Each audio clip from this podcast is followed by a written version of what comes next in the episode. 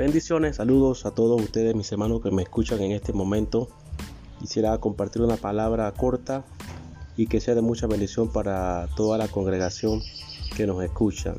En el libro de Segunda de Samuel, capítulo 13, encontramos un pasaje bastante eh, difícil y a la vez complicado en el sentido de que ocurre una tragedia muy grande en donde Abnón, eh, hijo de David, viola a su propia hermana Tamar. Dice la escritura que él, él estaba tan enamorado de su propia hermana que buscó la manera de poder estar con ella sexualmente, lo cual produjo y atrajo sobre la casa de David una desgracia tan terrible. Hemos estado hablando del tema conflictos sin resolver y en la explicación que dimos eh, dijimos que la vida de David estuvo llena de momentos eh, tremendos, gloriosos, en donde él inicia el ministerio de manera poderosa, de manera tan fuerte, tan, tan maravillosa, que aún a los 14 o 16 años por allí más o menos, que relata la historia, él lo toman en cuenta eh, detrás de las ovejas, lo mandan a buscar y lo ungen como rey de Israel. Y esto aconteció pues después de, lo, su ungimiento, pasó a los, a los prácticamente 14 años después. Sin embargo, eh, él inicia con esto y la Biblia registra que David en unos momentos, pues sin darse cuenta, estaba teniendo algunos eh, acontecimientos tremendos que la gente lo observaba y lo miraba de su manera de conducirse. Es decir, que David comenzó el ministerio de manera eh, muy recta, muy correcta y muy fuerte, pero llegó un momento en el caminar que David se descuidó de su vida espiritual, descuidó su relación con Dios y lamentablemente en el capítulo 11 del segundo libro de Samuel, pues eh, David comete un acto pecaminoso, eh, donde él siente lujuria por Bexabe, la codicia, la manda a buscar, se acuesta con ella, comete actos de adulterio y luego que él se da cuenta que ella está embarazada, manda a matar a su esposo Urias Geteo para cubrir su pecado. Es decir, que él trató de cubrir su falta, su pecado, delante de los hombres, pero no delante de Dios. Entonces la Biblia manda y, establece que fue confrontado por el rey, por el, perdón, por el profeta Natán, de tal manera que lo que él había hecho en oculto, pues Dios lo reveló y Dios lo sacó a la luz.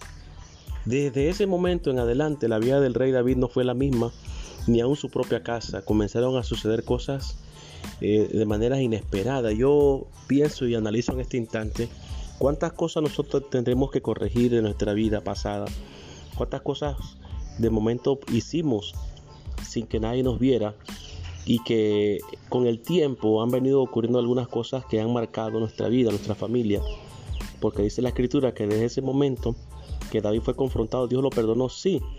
Sin embargo, tuvo que pagar las consecuencias. Es decir, que sus cuatro hijos murieron. El hijo que tuvo con, con murió. Murió Acnón, que lo mató a Axalón.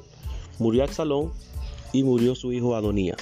Es decir, que cuando yo no resuelvo los conflictos que tengo internamente, en mi casa, en mi propia vida, en mi corazón, en mi mente, tendré que enfrentar algunas consecuencias en el camino y consecuencias que van a ser muy drásticas y van a ser muy complicadas a la larga y traerán afectaciones múltiples.